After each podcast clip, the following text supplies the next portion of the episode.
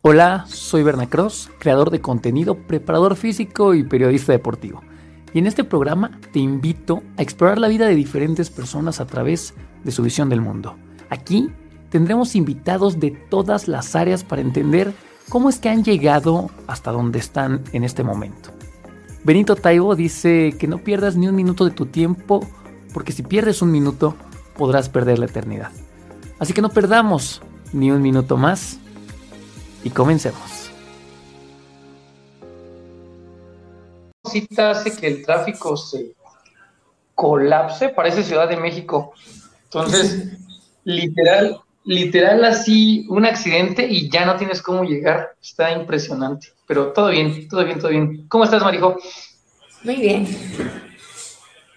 ¿Todo bien? ¿Te agarré ocupada? No. No, tuve consulta hace rato y ya, ahorita ando libre. Hasta el rato también. Ah, ok. Súper. Los días, los días de hoy no, no tienes casi trabajo, bueno, o sea, más que lo de consultas y eso. Pues doy clases, pero en la tarde.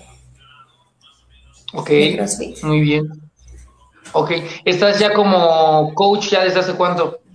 Sí, ya llevo como cinco años, cinco o seis años siendo coach. Órale. Empezaste, empezaste cross como chavilla, ¿no? Bueno, como chiquilla. Estaba viendo por ahí unos videos tuyos, así muy de antaño, muy de antaño. Normalmente, no son las entrevistas o, los podcasts, como que me gusta como ver desde dónde empezaron y todo. Y literal, te vi y dije, no, estaba súper niña, vi ahí un video tuyo en gimnasia, otro en alguna carrera con obstáculos o algo así también. ¿Desde qué edad empezaste a hacer ejercicio? Ejercicio en sí, pues desde chica, o sea, estuve desde los 6, 7 años, empecé a hacer natación y estuve en el equipo de alto rendimiento aquí, en Mérida, este, estuve como 7 años nadando. Ya de ahí me salí, me metí a básquetbol en la secundaria, estuve dos años jugando básquetbol, de ahí hice un poco de gimnasio normal y en la prepa entré atletismo al equipo. Entonces ahí estuve haciendo un poco de atletismo y ya luego a los 17 encontré el CrossFit y ahí me quedé. Ya llevo ocho años. Prácticamente hiciste, hiciste ejercicio toda tu vida hasta que te topaste con, con Cross. ¿Toda la vida has vivido en Mérida o has estado cambiando de residencia y así? No, sí, toda la vida he estado aquí en Mérida. O sea, nací en la Ciudad de México, pero pues desde chiquita me trajeron a Mérida y ya ahí que me quedé. Órale, o sea, naciste aquí, ¿cuánto tiempo estuviste aquí en Ciudad de México? Como tres, cuatro años, y ya de ahí me vine a vida. Ah, fue súper chica cuando hiciste el cambio. Sí. Muy bien, muy, muy bien. ¿Conociste Cross a los 17, 17, 18 más o menos? Sí, más o menos. Y ya traías como tal pues, el background deportivo de, de haber hecho algunas otras cosas antes pero eh, ¿en qué momento empiezas a decir de, pues es que me voy a dedicar ya a esto de lleno, lo voy a hacer bien, quizá voy a empezar a competir? ¿En qué momento das ese salto? Porque lo pregunto porque muchas veces en, entrevistas o así le digo a, a los atletas, pues en qué momento das ese salto o ese paso, porque realmente es un paso muy importante el decir, voy a empezar a hacer esto ya de forma bien, o sea, profesional, competitiva, y no ya nada más verlo como un pasatiempo tú ya lo estás viendo, ya llevas tiempo viéndolo desde un tema competitivo o lo sigues haciendo porque te apasiona, porque te gusta, solamente por crecer? ¿Cómo ha sido esa parte?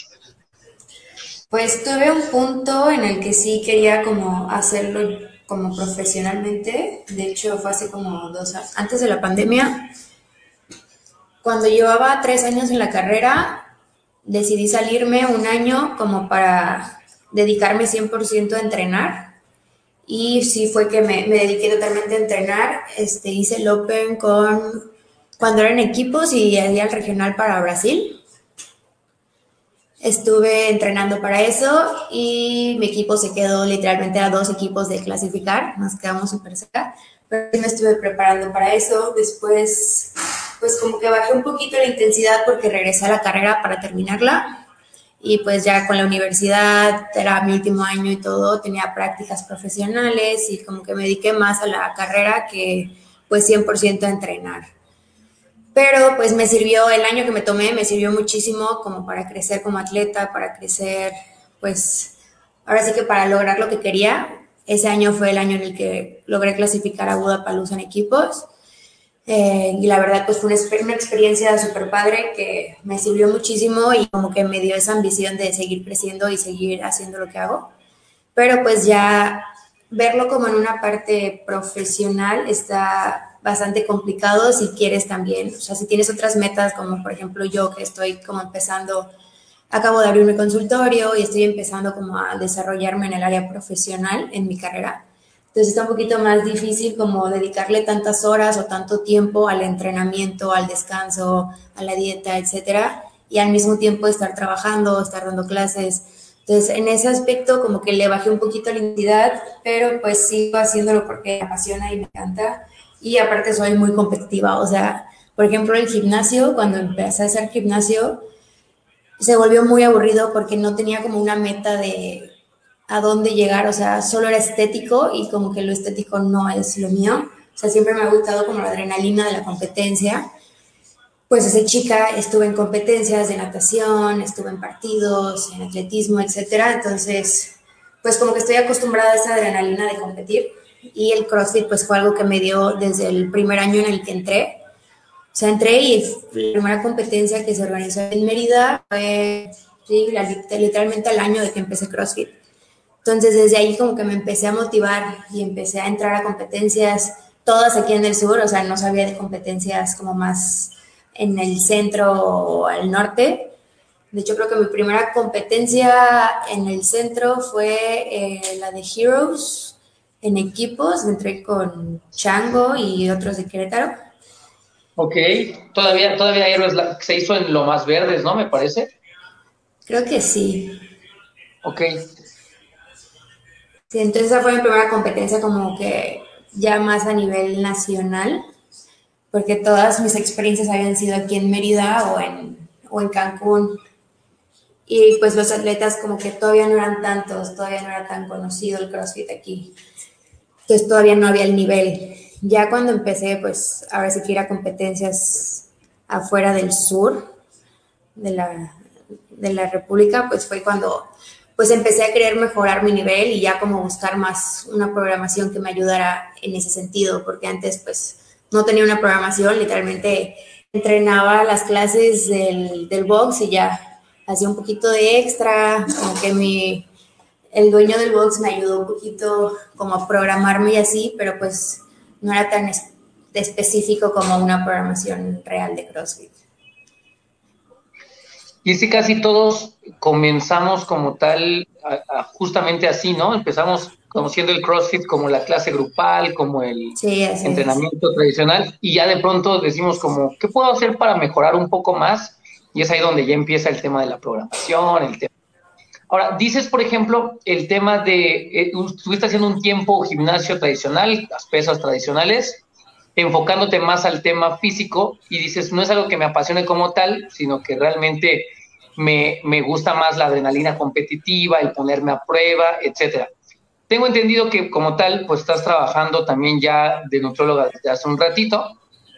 ¿Cómo es este trato también con los pacientes? Eh, ¿A qué tipo de, de, personas como tal estás trabajando, porque supongo que también te topas con este tipo de población que dice, ¿sabes qué? Yo sí quiero bajar de peso por un tema físico, por verme mejor, porque quiero, y tienes también esta gente que es por salud, porque le dijeron que tenía que bajar o porque ellos mismos cuando van al chequeo es como de, oye, estás arriba de peso, estás por debajo del peso. ¿Cómo es esta relación con el, con el paciente y cómo los hacemos eh, o cómo los llevamos hacia el tema de entender que la prioridad primero debería de ser su salud y después ya un tema de apariencia física, de verte mejor, como, como lo quieras ver desde esa forma, pero cómo los vas llevando para que entendamos que primero va la salud o cómo es la forma en la que trabajas con ellos. Pues sí, primero que nada es como dar una orientación alimentaria más que nada y sí, siempre le recalco a todos mis pacientes que lo primordial es la salud, es siempre les digo que lo que a mí me interesa no es que vivan a dieta o vivan con un nutriólogo y dependan de un nutriólogo, sino que realmente aprendan a comer, aprendan este, a, pues, a tener una vida saludable, a llevar una vida saludable, no solo en cuanto a alimentación, también al descanso, hacer ejercicio, no por para poder comer o para quemar grasa o para quemar calorías, sino para sentirse bien, sentirse saludables, para estar saludables. O sea, siempre es lo que como trato de inculcarle a mis pacientes, que se lleven algo más que solo una dieta. O sea, sí, sí les recalco que Conmigo no es para que se queden de por vida y que vengan siempre una vez al mes y que los esté checando y viendo cómo van, sino me interesa que realmente aprendan a comer. O sea, quiero que en un futuro ya no me necesiten y puedan llevar una vida saludable y así evitar prevenir muchísimas enfermedades que tienen la mayoría de la población mexicana, por desgracia, en la vida adulta, debido a los malos hábitos que obtienen es bien importante porque, de hecho, por ejemplo, eh, hablando de mi familia, mis hermanos, por ejemplo, toda la vida jugaron fútbol americano y, tienden como tal, o, tendían, mejor dicho, a este aumento de peso, porque aparte la posición que jugaban, que eran taxes defensivos, son personas pues que tienen como tal demasiada masa muscular y siempre tuvieron este tema del peso y no fue hasta que con un bariatra que justamente el bariatra era lo que les decía, lo mismo, las mismas palabras que dices tú. La idea es que estés conmigo hasta el cierto punto donde ya aprendas como tal cómo comer, que no tengas que estar consultándome si puedes cambiar una cosa por otra, sino que ya tú también seas consciente de qué es lo que tienes que comer y eso debería de ser como tal la tarea, creo, de no solamente de nutriólogos, sino de todos los las personas que se encargan como tal de la salud o de la enseñanza, que las personas a las que estamos como tal eh, enseñándoles llegan en un momento en, ser independientes, pero sobre todo conscientes de lo que están haciendo, ¿no? Mismo tema también con los atletas, que el coach guía al atleta, pero también que el atleta pueda como tal empezarse a conocer mentalmente, físicamente, saber hasta dónde puede y cuándo no, conocer sus límites. Creo que debería de ser esa la tarea de, de las personas que como tal estamos de este lado de docencia, si lo queremos ver desde ese punto. Ahora, ¿Cómo, es este, este tema cultural, por ejemplo, de teniendo como tal un país tan gastronómico, tan, con tanta cultura a nivel de la comida, en donde la gente de pronto pues quiere como tal, no sé, eh, algún plan alimenticio, dieta mucho más, si no relajada es la palabra, cómo hacerle para que la gente aprenda a comer bien sin la necesidad de ser tan estrictos a veces con la alimentación, a veces ser tan duros, porque de pronto tocan regímenes alimenticios que de pronto los ves y dices, pues claro, es para la persona que estaba acostumbrada a comer con otro hábito, lo que les estás mandando es súper complicado. ¿Cómo empezar como tal con un plan alimenticio con la gente que es nueva? ¿Cómo acercarlas a comer saludablemente? ¿Desde dónde las debemos de atacar? Pues mira, yo empiezo normalmente no dándoles como una dieta súper estricta, les doy varias opciones en, en las que no solo son como los típicos platillos fits de ensaladas, pollo a la plancha y cosas por el estilo, que es como muy típico en la vida fitness o lo que la mayoría de las personas que no están en el ámbito creen que es estar en la vida fit. Este, es como involucrarles cualquier tipo de comida, nada más lo que deben cuidar son las porciones y la forma en la que preparan los alimentos cuenta mucho.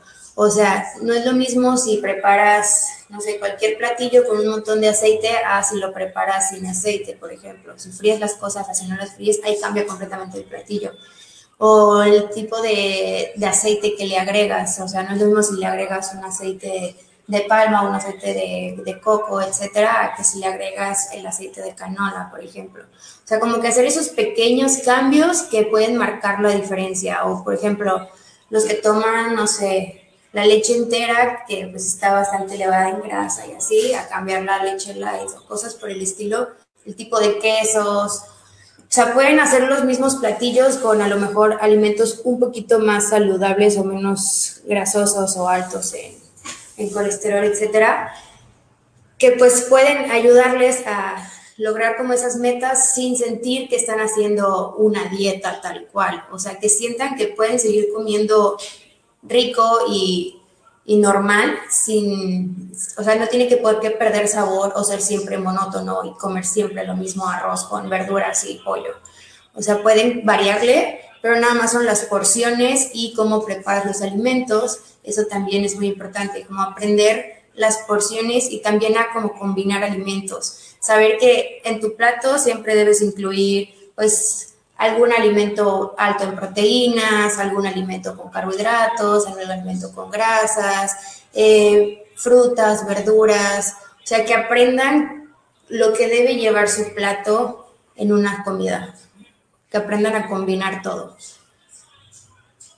Ahora, ¿eso desde dónde viene a nivel educación? O sea, tenemos que empezar a enseñarle a la gente desde literalmente las escuelas, eh, es algo que debería de ser eh, aprendido en dónde realmente, porque pasa mucho que hasta que no llegamos con un experto como un bariatro, un nutriólogo, una persona que se encarga de eso, pues mucha gente realmente no sabe a veces qué comer o cómo es que debe de hacer y sataniza como, tal mucha comida.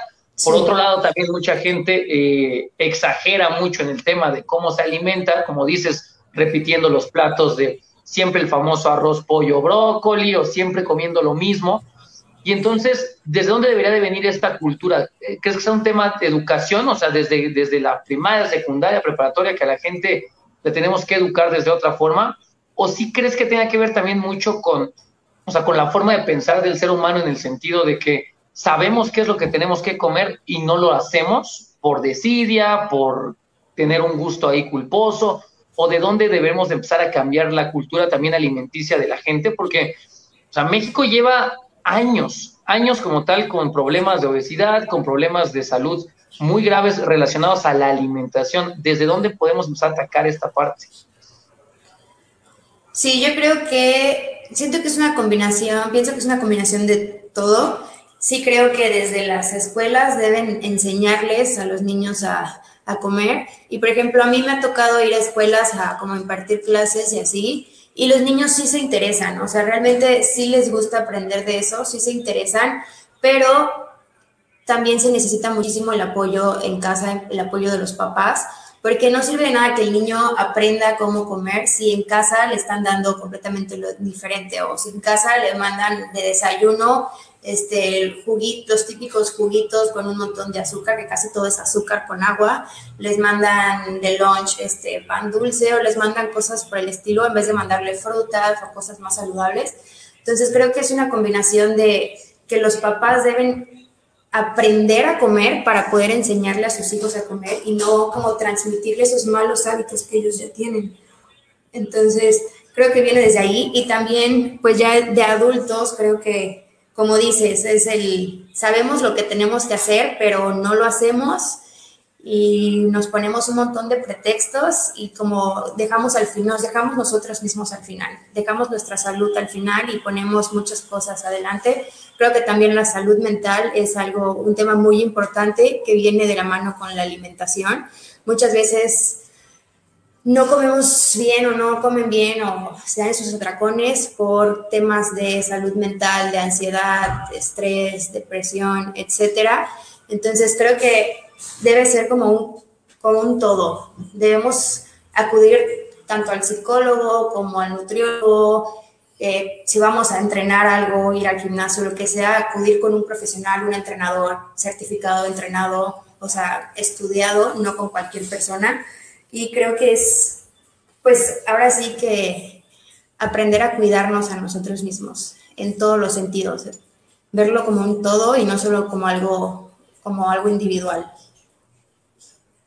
Importantísimo lo que dices, por ejemplo, una historia que me pasó recientemente, lo platicaba con, con mis atletas de acá, eh, dimos como tal curso de verano aquí en el box, cuando estaba el, por julio más o menos, y pasa que me manda mensaje, y esta es historia real, ¿eh? Me manda mensaje una de las mamás del grupo, de, los niños que estaban inscritos, y me dice, oye, una pregunta, eh, ¿crees que sí les puedan dar de desayunar a los niños pues en la mañana o un poquito más pesado o algo así, ¿no?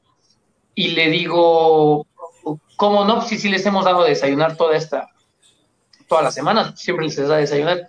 No es que me, me dice, así literal, ¿eh? dice que de desayunar le dieron un poquito de melón o de papaya, no recuerdo, pero que nada más les dieron tantita fruta y ya no comieron otra cosa.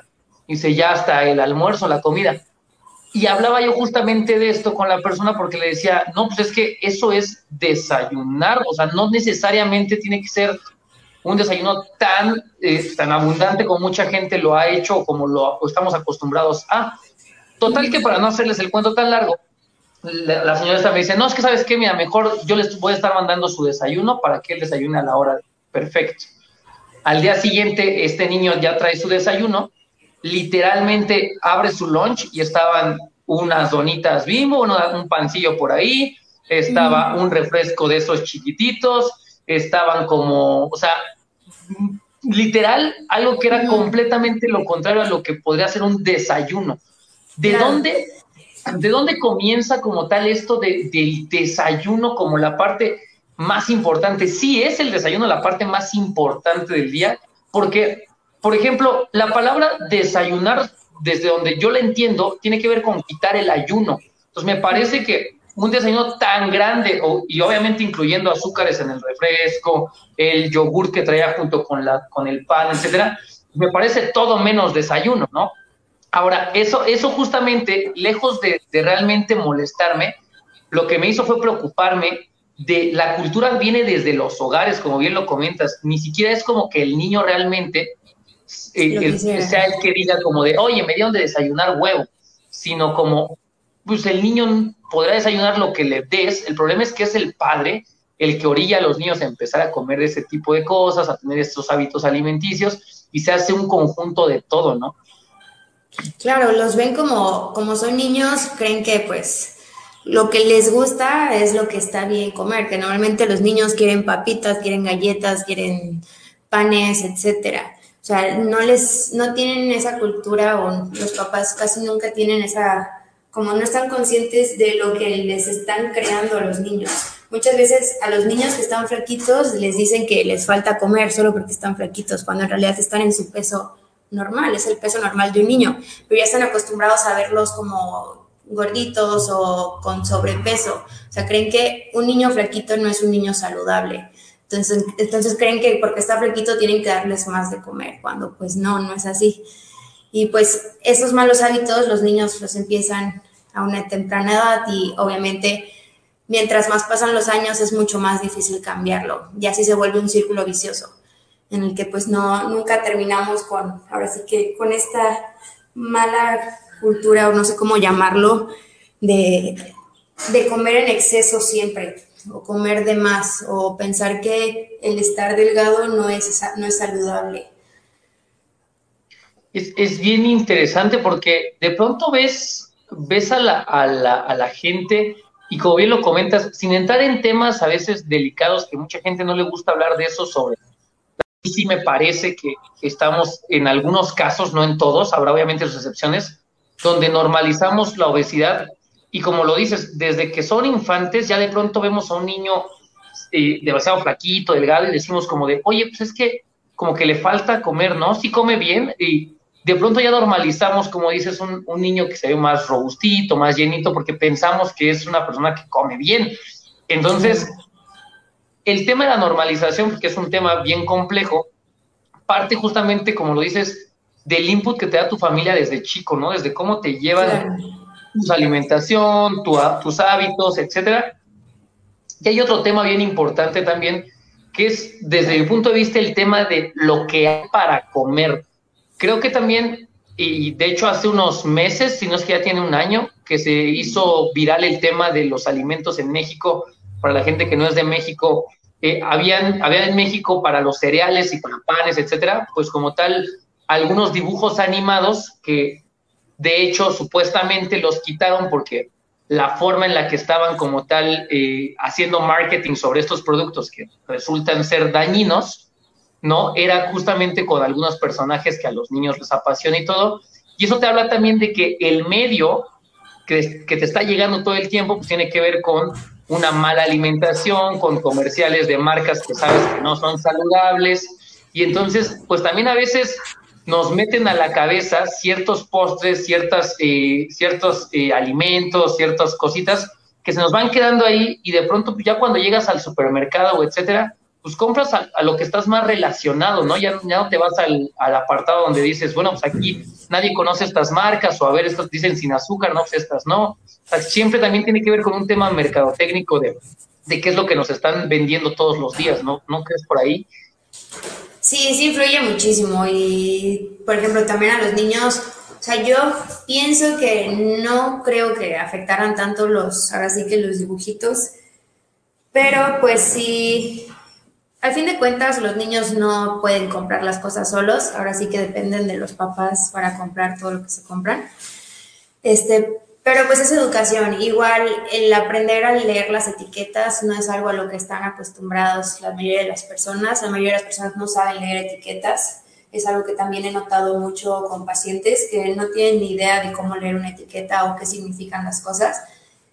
Este, y creo que eso también es muy importante, el aprender a, a ver un alimento y compararlo con las miles de opciones que hay similares y saber cuál va a ser mejor para ti. Creo que eh, pues sí es muy importante aprender esa parte también de la mercadotecnia. Y pues no dejarnos guiar por, por, los, por lo que está de moda o los comerciales o por lo que ahora sí que la mayoría consume, sino hay que aprender, hay que informarnos un poquito sobre lo que estamos ingiriendo, lo que estamos comprando, lo que le estamos comprando a los niños. Todo eso es muy importante. 100%. Vamos a una pequeña pausa y volvemos con un poquito más de la entrevista con María José Fernández. Hola, soy Berna Cross, creador de contenido, preparador físico y periodista deportivo. Y en este programa te invito a explorar la vida de diferentes personas a través de su visión del mundo. Aquí tendremos invitados de todas las áreas para entender cómo es que han llegado hasta donde están en este momento.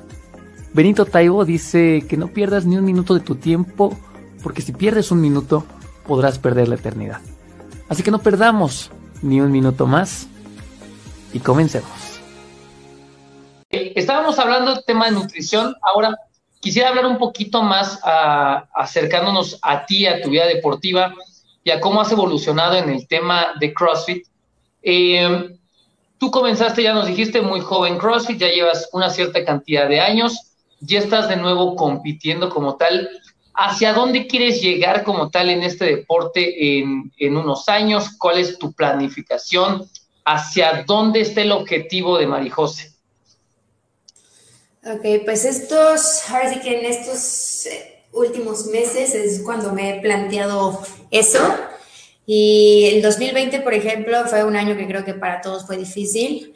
Eh, muchos no pudimos entrenar o no como quisiéramos o como estábamos acostumbrados. Bajamos como bastante nuestro ritmo de entrenamiento.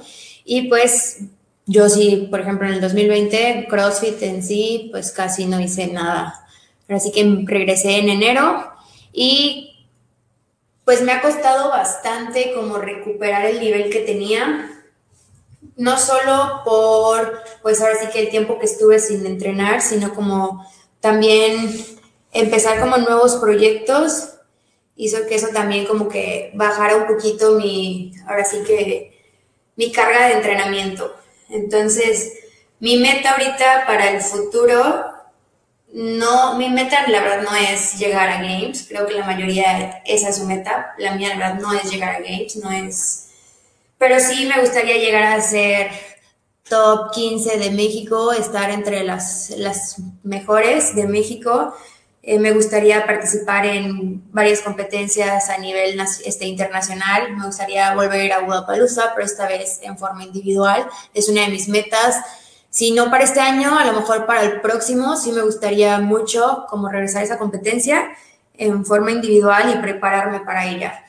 Este, también me gusta muchísimo, pues las competencias nacionales son muy divertidas en equipos, me encanta competir en equipos, se me hace muy divertido, lo disfruto muchísimo. Entonces, pues sí, me gustaría como encontrar un equipo con el que pueda entrenar y pueda a lo mejor en un futuro ir a alguna competencia internacional. Eso sí me gustaría muchísimo, pero por el momento estoy como enfocada en la clasificación a Budapalooza individual del próximo año. Está súper interesante porque, como bien lo comentas, la mayoría de la gente, cuando les dices, ¿cuál es tu meta? Pues que siempre aspiran como tal a, a games, a mundial, etcétera. Y fíjate, te lo digo en serio, eres de las primeras personas que, que, escucho el, el, decir, o sea, sí me interesa competir y tener un súper alto nivel, pero no es el objetivo como tal de, de golpe. Y de hecho, platicando en la semana con uno de mis alumnos, que casualmente uno de mis alumnos es alguien con el que estudié la preparatoria, todo junto. Eh, platicábamos y, me decía, él por ejemplo está entrenando el tema de powerlifting, yo lo estoy ayudando con el tema de powerlifting. Y un día entró como, entró como en este, no sé cómo decirlo, este bucle o, o este, este momento del atleta que no sé si les pasa a todos en donde te paras un momento y reflexionas y dices, ¿qué estoy haciendo? O sea, ¿qué es, ¿por qué estoy haciendo esto? ¿Por qué estoy cargando esto? ¿Hacia dónde voy? ¿Cuál es el objetivo? Y me pasaba con él porque él me decía, eh, oye, ¿hacia, dónde, ¿hacia dónde voy? Y no solamente hacia dónde voy, sino que me hizo una pregunta bien importante que creo que nos debemos de preguntar todos, que es, oye, ¿hasta cuándo va a ser suficiente? Porque, por ejemplo, mucha gente, y sobre todo él, me decía, es que mira, yo hago una programación de dos meses, tres meses, hago un RM, subo mis pesos, subo mis cargas, y luego vuelvo a comenzar otra vez mi programación dos, tres meses, y luego otra vez RM, y voy a seguir así, y luego voy a competir y voy a quedar en quinto lugar. Entonces voy a decir, bueno, el próximo año vuelvo a competir para que gane, y el próximo año me va mejor, y cada año me va mejor. ¿Y cuándo es suficiente? O sea, ¿hasta dónde paro y digo, esto es lo que quiero y hasta aquí nada más voy a llegar? Porque casi siempre todos aspiramos a lo más alto y en algún momento de nuestras vidas debemos de decir, oye, a ver, hasta allá voy a detenernos hasta que llegue a eso y no por una mentalidad quizá no sé si muchos lo puedan interpretar como conformista, pero no es eso, sino es como de, es que es en serio, hasta dónde voy a explotarme o hasta dónde voy a llegar, hasta dónde voy a llevar mi físico, etcétera, porque muchos tienen esta mentalidad del, pues tengo que ser el mejor, o tengo que competir, o tengo que ganar, y tengo que hacer esto, y no tienen como tal eh, lo que les hace falta, que es su suficiente. De hecho, hay una serie por ahí en donde están dos chicos platicando y pasa un señor que tiene así como todo el dinero del mundo y reloj de oro y con dos mujeres y bla, bla, bla. Y están platicando dos amigos y le dice, oye, ¿no te da envidia no tener todo lo que tiene él? Y le contesta maravillosamente un chico con una frase y le dice, no, porque yo tengo algo que él no. Entonces le dice, ¿qué? Y dice, suficiente. Entonces, esa frase de tener un suficiente me parece que es importante y sobre todo en atletas porque yo, yo veo, por ejemplo, yo ahora con esto que empecé el podcast, los escucho a veces y digo, es que no tienen un suficiente. Yo escucho que hicieron algo genial, algo sorprendente y no es suficiente. O sea, tienen que buscar algo más, algo más, algo más. ¿En qué momento tomas la decisión o cómo tomamos la decisión de decir hasta aquí? O sea, ya con esto estoy feliz, con esto estoy conforme y de ahí, pues lo que venga, pero ya realmente con esto o sea, estoy satisfecha. ¿Dónde pasa por ahí ese tema? Pues yo creo que la mayoría como que queremos siempre más y más y más y como que queremos llegar a la perfección, pero pues hay que ser realistas, la perfección pues no, no es posible. Este, yo creo que cuando dejas de disfrutar lo que estás haciendo es cuando hasta ahí llegaste, ¿no? O sea, el seguir haciendo algo solo porque a fuerza tienes que ser el mejor a fuerza tienes que llegar a ese lugar al que quieres, o ser el primer lugar porque fue una meta que te pusiste, pero ya no lo estás disfrutando, te está costando, lo estás sufriendo, este, a lo mejor ya estás en otra cosa en esa etapa de tu vida, pero tú sigues como estancado en, en esa meta que tenías hace, no sé, cinco o seis años. Siento que si dejas de disfrutar lo que quieres, lo que, lo que estás haciendo, es cuando pues ya estás como perdiendo, te estás perdiendo a ti mismo, estás ahora sí que perdiendo todo el objetivo. Como dicen, el, lo importante no es el final o el, premio o el podio del final, lo importante es todo lo que recorres en ese tiempo, todo el entrenamiento, todo el esfuerzo. Eso es lo que realmente te deja al final, no el premio del, del, del podio, la medalla, sino todo lo que recorriste. Y si no disfrutaste todo lo que recorriste y si lo sufriste y si te costó demasiado, al final vas a llegar al podio sintiéndote como vacío, como valió la pena todo lo que hice por esto entonces es creo que, que ahí cuando tienes que, que, pensar si es lo que realmente quieres o si ya se está volviendo como en una obsesión o no sé cómo decirle.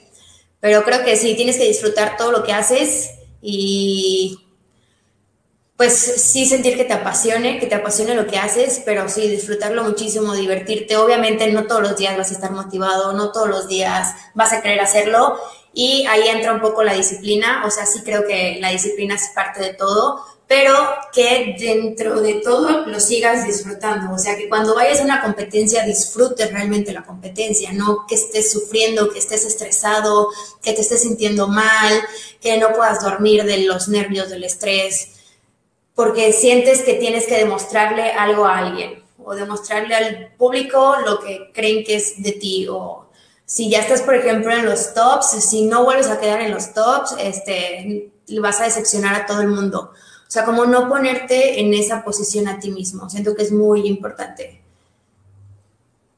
Y es que lo comentas muy bien.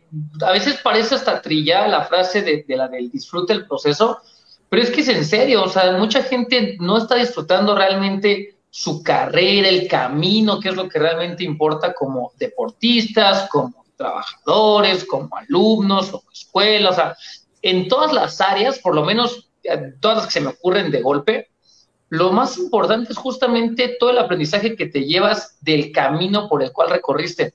Porque claro que los objetivos que nos planteamos, pues hacen el camino, ¿no? Porque el objetivo es el que te hace caminar por toda esa senda y ir pasando obstáculos, ir pasando pruebas, etcétera.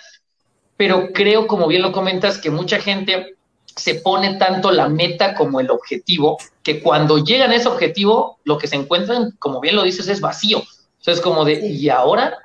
O es como de, ok, ya llegué aquí, ¿y ahora para dónde? Ah, pues yo creo que puedo armar otro objetivo por allá. Y ahí van, pues nunca terminan de, exacto, no terminan de satisfacer. Claro. Sí, es por lo mismo, porque no lo están disfrutando realmente. O sea, no están teniendo ese crecimiento como, pues como atletas, como personas en sí, en el proceso que están llevando. Ahora sí que si te cuesta mucho y lo estás sufriendo, pues no creo que, que valga tanto la pena. El, a lo mejor hay algo que realmente podrías estar haciendo que podrías estar disfrutando más de lo que estás haciendo creo que ahí es la parte donde desperdicias un poquito del tiempo que tienes de vida, cuando ya no disfrutas lo que haces. Totalmente, totalmente. ¿Cómo decides entrar como tal a estudiar nutrición? ¿Qué es lo que te llama a ti a, decir, esta carrera me gusta, por aquí quiero irme? ¿Cómo tomas la decisión? Pues antes de, estudiar, de querer estudiar nutrición, quería ser arquitecta pero fue justo en el tiempo en el que entré al CrossFit. El CrossFit influyó mucho en la decisión de carrera que quería. Y era porque pues descubrí que me gustaba mucho entrenar y que era algo que no quería dejar de hacer por, pues ahora sí que por la carrera. Y sabía que arquitectura era una carrera que pues para estudiar es desvelarte, no tener tiempo ahora sí que de nada más que dedicar por completo a eso. Y la nutrición era algo que ya conocía y como que ya, ya había visto y me interesaba, porque pues estuve todo, ahora sí que toda mi vida involucrada en ese medio. Cuando estaba en el equipo de natación aquí en Mérida, pues iba con nutriólogos, etcétera. Entonces, como que ya conocía eso y sí sabía como la falta de, de educación que había en México y como esa parte que faltaba, pero no sabía cómo era el área laboral. O sea, no lo veía como una oportunidad buena de trabajo hasta que ya me puse a investigar un poquito más. Este, en la universidad en la que, en la que estudié nos dieron un, como un curso de inducción de varias carreras y así, y ahí nos fueron contando y explicando y ahí fue cuando como que decidí cómo entrar y más que nada porque me interesó mucho la nutrición deportiva, precisamente porque pues como atleta sabía que puedes entrenar mil horas, puedes hacer todo lo que te dice el entrenador, pero si no comes bien, no logras los objetivos como podrías lograrlos teniendo una buena alimentación. Entonces sabía que esa cultura en México no era muy buena y es una, una parte en la que todavía puede crecer mucho México como país o sea, siento que la cultura física, la educación física, la, educación del deporte y la nutrición son áreas muy explotables, explotables todavía en México y pues me interesó como entrar para, ahora sí que para poder ayudar a atletas como pues a mí me ayudaron en cierto punto. Esto con tu trabajo, porque aparte estás dando clases, me decías al inicio de la entrevista, además estás como, como coach, de pronto no se te empalmo, te estresa el hecho de decir, tengo consultas acá, luego tengo que dar clases aquí, ¿cómo administras tus tiempos para que pues tengas tiempo de vivir básicamente? Sí, sí, la verdad, últimamente sí ha sido un poco estresante, sí he llegado a un punto en el que digo que estoy haciendo, necesito tiempo para mí, pero también es, la parte de la nutrición es bastante light en el sentido en el que tú puedes poner tus propios horarios, entonces ahora sí que yo abro el consultorio a la que yo quiera y yo pongo los horarios y ahora sí que dispongo de mi tiempo como yo quiero. Entonces eso también es una parte que me gustó mucho de la nutrición, el saber que pues podría, podría dedicarme a lo que me gusta, pero en los horarios que a mí me acomodaran más. O sea, si por ejemplo quisiera entrenar en las mañanas, puedo dar consultas en las tardes, o si a mí, por ejemplo, prefiero entrenar en las tardes, noches, me gusta más. Entonces, pues tengo ese tiempo disponible y dar clases, pues son dos horas de mi día, no me lleva tanto tiempo y me gusta enseñar, me gusta enseñar como el CrossFit, me gusta enseñar pues la técnica y todo, sí me gusta bastante. Entonces, pues no me lleva tanto tiempo y aparte pues ya estoy en el box, entonces ahora sí que los días que me da flojera entrenar o cosas por el estilo, digo, pues ya estoy aquí, ni modo, vamos a darle. Y pues le damos. Y entonces esa parte también me ayuda un poquito como, como deportista, porque pues ya estoy ahí ya que estoy ahí como que el ambiente cambia por completo tu estado de ánimo y todo. O sea, ver a las otras personas entrenar así como que quieras entrenar. Entonces también me gusta. ¿Te, sientes motivada? O sea, te, te, gusta como tal que estén más personas en el box a la hora que entrenas? ¿O eres de las que les gusta entrenar así de sola, que no haya nadie? Porque, por ejemplo, a mí me pasa todo lo contrario. O sea, obviamente a mí me motiva ver a mi gente trabajando y entrenando y es como de, ay, me gustaría entrenar con ellos ahorita, ¿no? porque le están echando ganas o porque... Pero realmente a la hora de entrenar, yo soy de los que, adiós a todos, cierro, me concentro y no quiero que nadie más esté, que nadie me esté interrumpiendo, apago teléfono, porque es como la hora, es mi hora, pues. Pero, ¿cómo eres para entrenar? ¿Te gusta entrenar sola? ¿Prefieres tener más gente alrededor? Sí, me gusta entrenar sola completamente y ya mis, mis alumnos me conocen, mis amigos me conocen, saben que cuando estoy entrenando no me pueden hablar, no me pueden dirigir la palabra, porque si soy de las que explota, o por ejemplo, si estoy haciendo una competencia y me estoy grabando o algo así, sí, soy así súper especial. Pero también me gusta la parte de entrenar. A veces entrenar sola se vuelve muy cansado.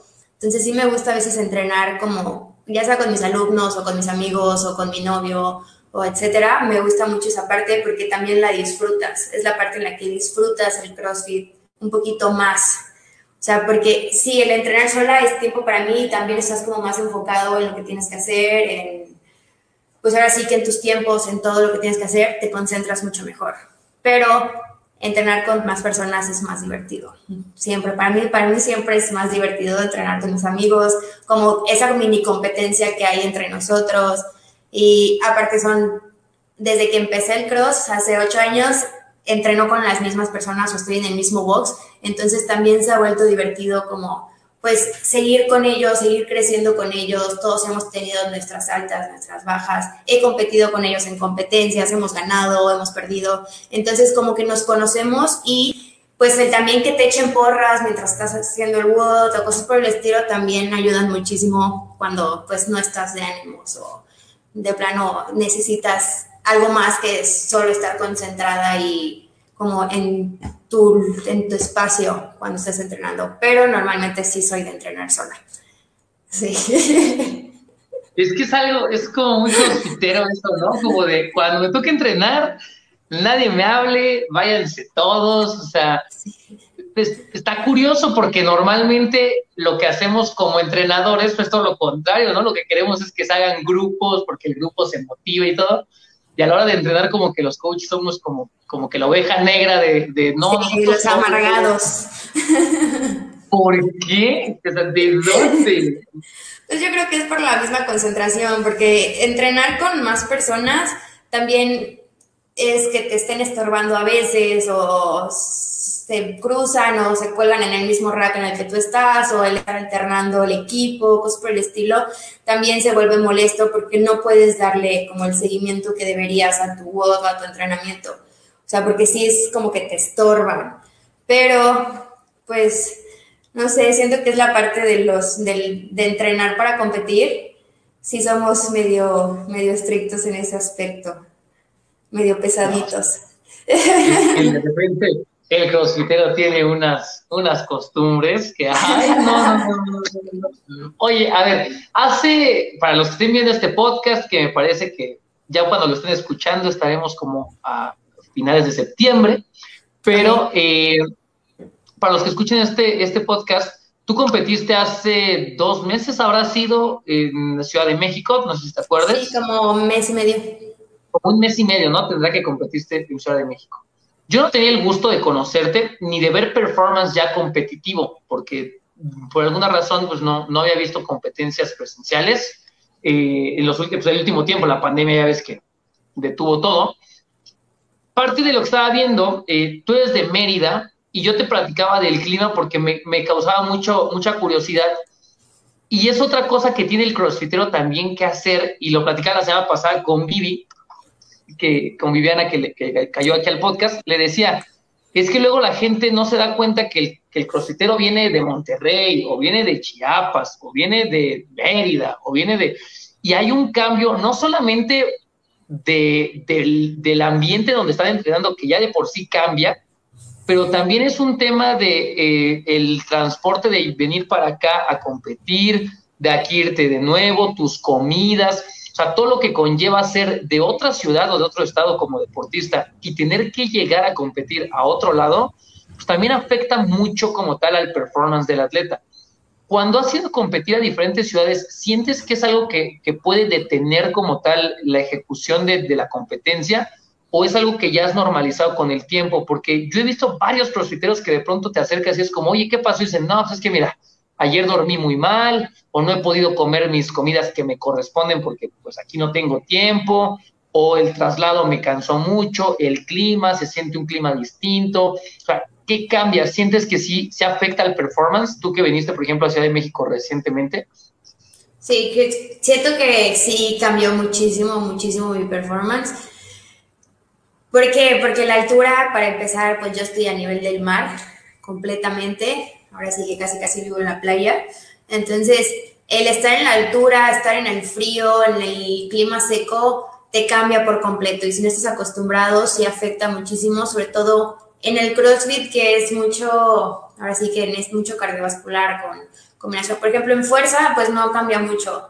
O sea, pesos y todo eso lo sentí bien pero sí, cuando se trataba de la parte del aire, sientes que nunca te recuperas, no, no te recuperas nunca en México. No sé qué pasa, pero nunca te recuperas como te recuperas normalmente, pues, por ejemplo, yo aquí en Mérida, no sé, si hago burpees con lo caja, etcétera, no me agito tanto o no tardo tanto en recuperarme como ahí. O sea, ahí literalmente mis músculos y no podía, o sea, no me recuperaba, no podía. Y le decía a mi equipo, es que no puedo, pero seguíamos, porque pues teníamos que seguir, pero me estaba muriendo.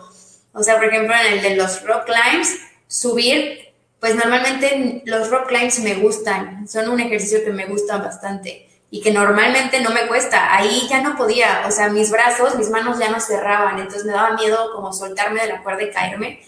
Entonces yo les dije a mi equipo, estoy a nada de un rock climb más y me voy a caer. O sea, ya tocar como la estructura ya no podía, ya no me cerraba la mano.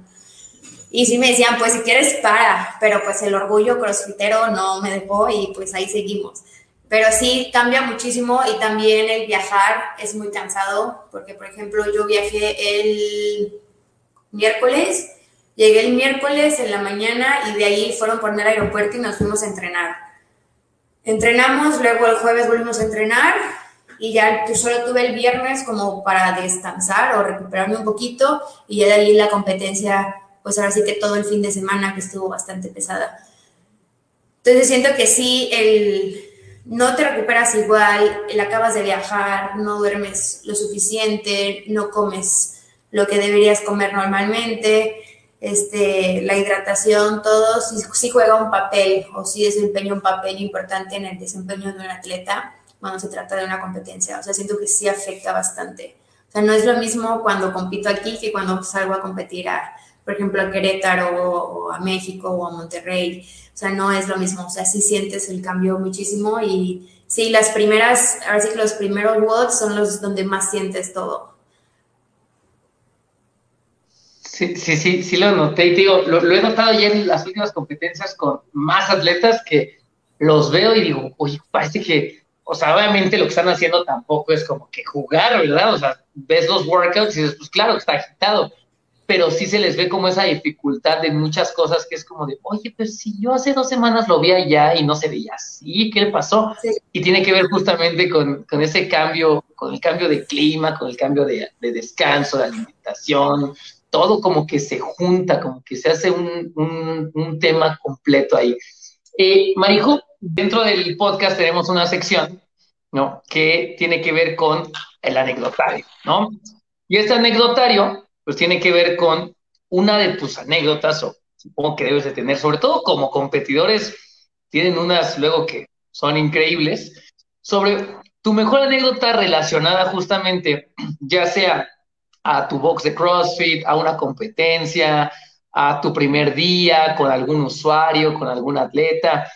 Una anécdota que recuerdes que digas, esta es una que siempre cuento en las fiestas, eh, que siempre estoy platicándole a toda la banda, que siempre estoy como pa, pa, pa.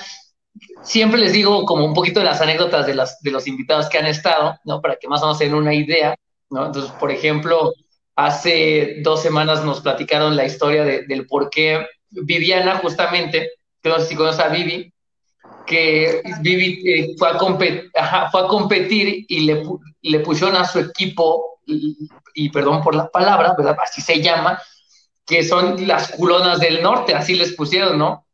Pero yo no sabía, yo no sabía por qué se llamaba así su equipo y le dije, oye, ¿de dónde se te ocurrió el nombrecito?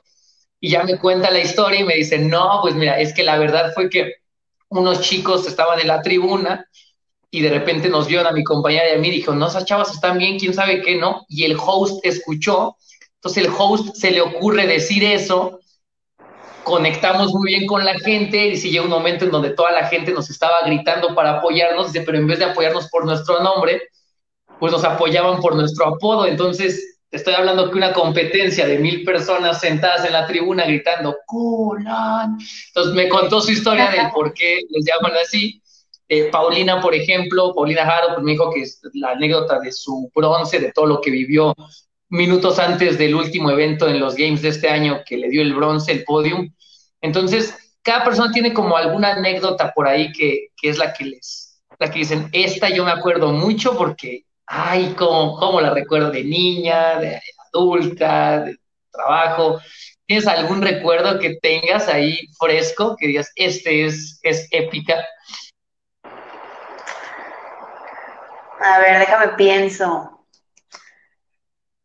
Mm, ahorita no me viene ninguna a la mente. No te ninguna. Por ejemplo, cuando, ves que cuando somos coaches, no sé si a ustedes les pase, no sé si es la suerte que tengo yo por acá, pero como entrenador me han tocado de repente unas, digo, ahorita ya, normalmente ya nada más los que tengo de personalizados y así, pero cuando estaba como coach en clases grupales, me pasaba me pasaba de todo, literal, literalmente, una que recuerdo mucho, por ejemplo, y esa, es, esa sí es típica de, fiesta que cuento, porque siempre tenemos un atleta que quiere hacer de más, no sé si por lo menos te ha pasado, o sea, que, no sé, le dices, son 25 libras por lado y él te dice, ¿puedo poner los de 35? Y es como, no, 25. Siempre. Siempre tenemos uno de esos. Tenía la historia del buen Camela, que si por ahí está, le mandamos un, un saludo está, están dos chicos entrenando y está su hermana en el remo, ¿no? Entonces está su hermana haciendo remadora.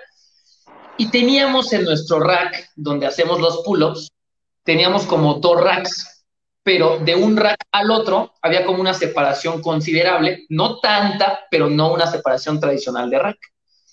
Y estos tenían la maña y la costumbre de colgarse del rack y empezarse a balancear, pues como cuando eras niño, y de un pasamanos al otro, o sea, literal, de una barra de pull a otra, salir volando y a Sí, sí, sí. algo que, y lo hacían siempre, entonces yo siempre como cuando estaban columpiados corría y los agarraba de las piernas y no, te puedes caer, que no Ay, coach, que te estoy hablando que teníamos, tenía yo como 21, acababa de terminar carrera y los chicos tenían como 17. En una de esas estoy con la chica, con la hermana de Camela, que Camela es el chico que está en la barra. Estoy platicando con ella y yo volteo de reojo y veo que este chico ya empieza a balancearse. Y dije, ¿sabes qué? Siempre les digo que no lo hagan. Hoy voy a dejar que lo, que lo hagan. O sea, voy a dejar que vuele por los aires. No hay ningún problema.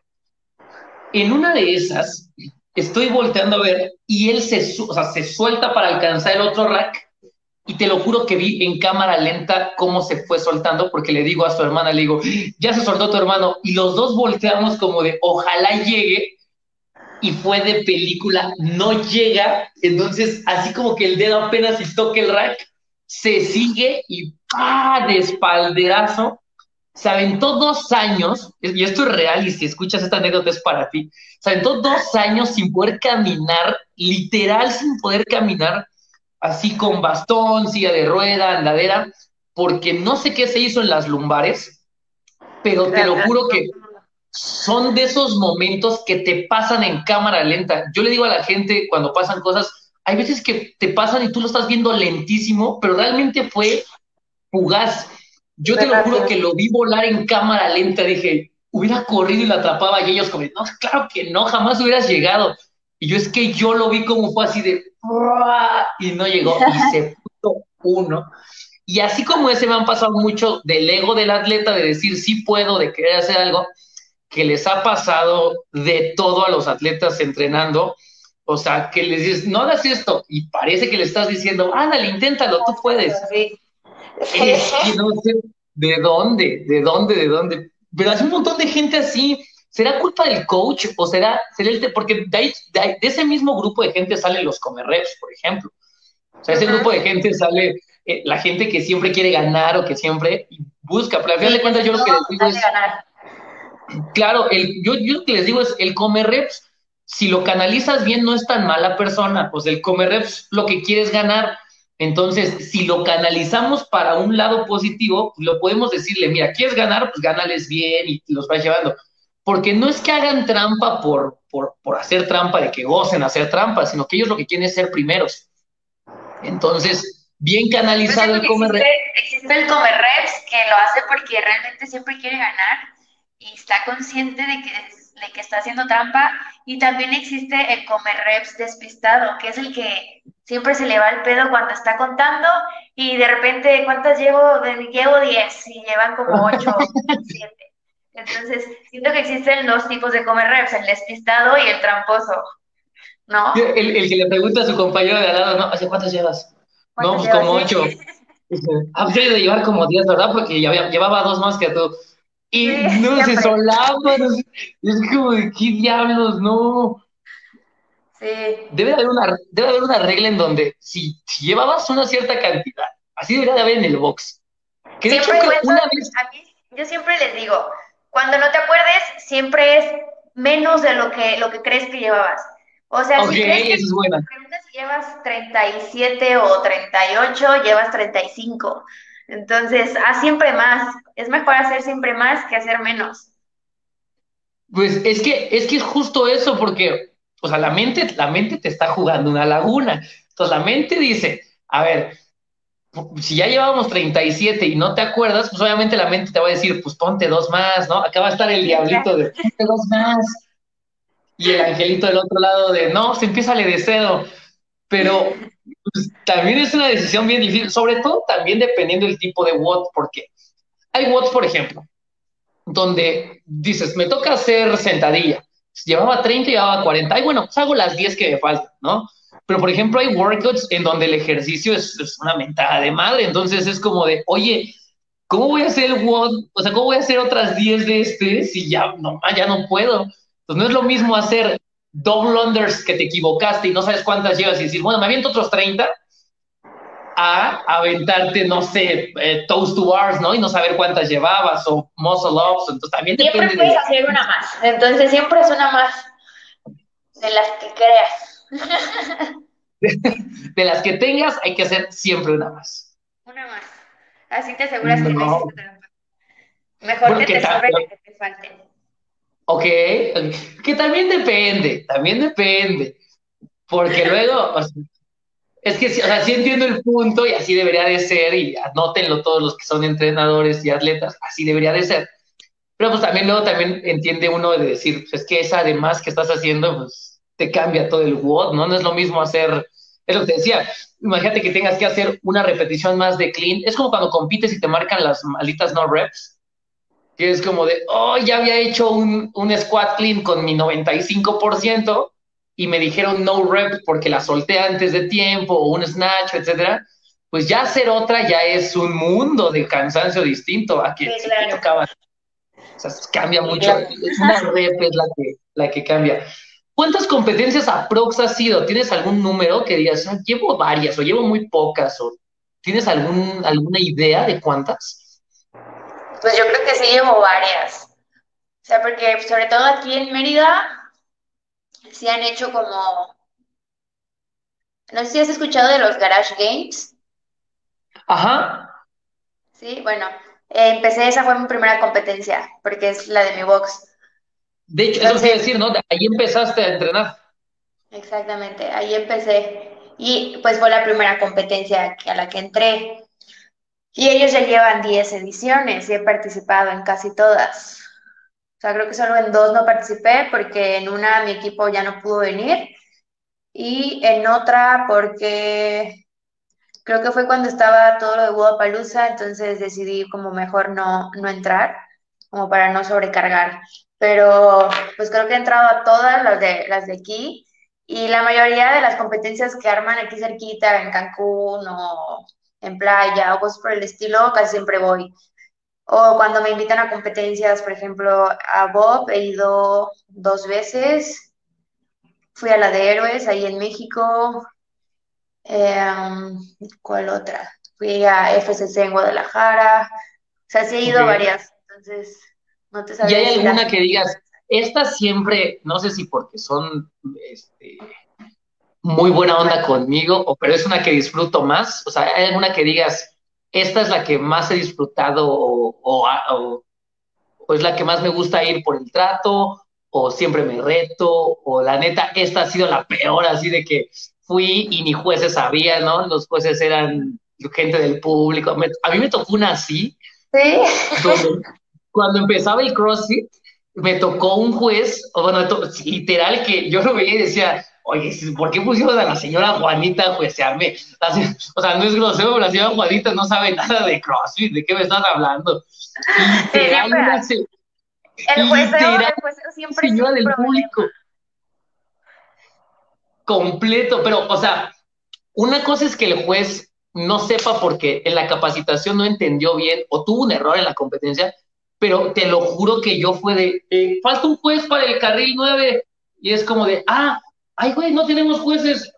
Alguien de aquí que, mire, nada más hay que decirle esto. Literal la capacitaron en 30 segundos antes de mi, de mi carril, de mi hit, y yo como de, ¿qué? ¿Qué? Y un amor la señora, un amor, pero oiga, no, eso no se...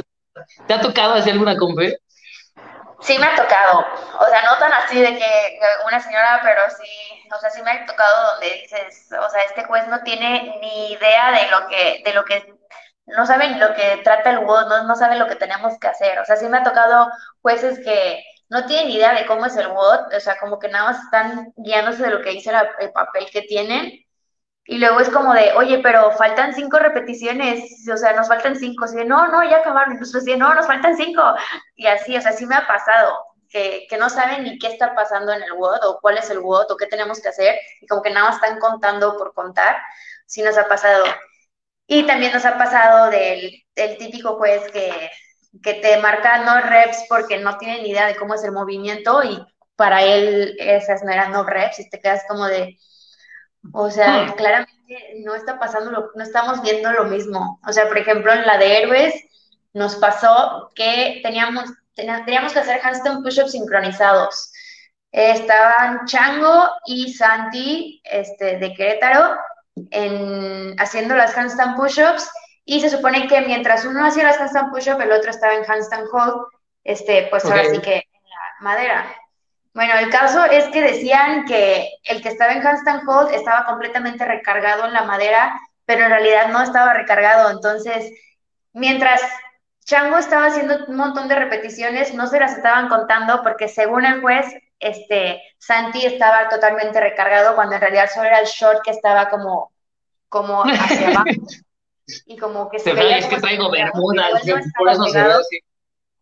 Entonces, ahí nos quitaron un montón de reps y por eso yo creo que nos quedamos sin podio, ¿sabes? O sea, fue ese WOD clave que nos quitaron, pero sí fueron así una exageración de repeticiones que hasta teníamos video y nos decían, nos decían de no, o sea, no, no les podemos, o sea, no, no, no aceptamos videos, y era así como de, o sea, ni modo, no queda nada más que hacer más que, pues, seguir compitiendo. Pero sí. Desde ahí sale que ya agudea en bikini, ¿no? Ya es como. Sí, pero siempre, siempre pasa algo en el jueceo y creo que la competencia que más he disfrutado, pues sí fue Budapalooza. O sea, fue una experiencia muy padre, muy, muy divertida y muy padre. O sea, la organización, el jueceo, todo, todo es ahora sí que muy diferente a lo que estamos acostumbrados. Es una calidad completamente distinta. O sea, es que ya se la saben, ¿estás de acuerdo? Entonces, llega así, es como un mundo completamente diferente. Yo, por ejemplo, de aquí de México, o sea, de las grandes que hubo, por ejemplo, en su época, Black Challenge, eh, Bob, que también batalla de boxes, ya tiene un rato que no la, que no la sacan, que estaban empezando a agarrar calidad justamente más de, evento de CrossFit y tenía que ver justamente porque los organizadores... Muy padre. O sea, siento que es una competencia en la que sí te necesitabas exigir porque el nivel estaba muy alto y sí es una competencia muy padre que disfrutas, que está bien organizada, que pues las verdad los WODs estaban padres, estaban divertidos. Entonces, sí, Bob es una de las de las competencias buenas y también FSC también me gusta mucho. Es una en Guadalajara, que de hecho ya viene, ¿no? Otra vez FSC. Sí, viene una. Sí, ves que, y eso te decía porque los organizadores es gente que ha estado cerca del CrossFit norteamericano y saben, ya empiezan a ver cómo se organiza. Por ejemplo, con Challenge, eh, Edgar Moncho, pues lleva 10 años fácilmente con Reebok, bueno, Reebok Condesa anteriormente, que ya es un box que lleva años afiliado, que ya están muy metidos en CrossFit, Juaco con batea de boxes, o sea, es gente que está muy cercana al CrossFit y eso es lo que necesitamos. El problema también es que muchos atletas, y también siento eso, atletas mexicanos, aspiran como tal a competir en el extranjero porque saben que la calidad de México ya en competencias, sobre todo en RX y eso, no es tan buena, porque puedes llevar a competir a tus chavos principiantes, intermedios, por ahí, a competir y se la van a pasar increíble. Pero ya cuando hablas del RX, pues el RX va con una mentalidad distinta de, que necesitan un trato distinto, bien, y a veces pasa que las cosas no están a la altura del atleta. Entonces, también debería de ahí para que los organizadores se pongan las pilas.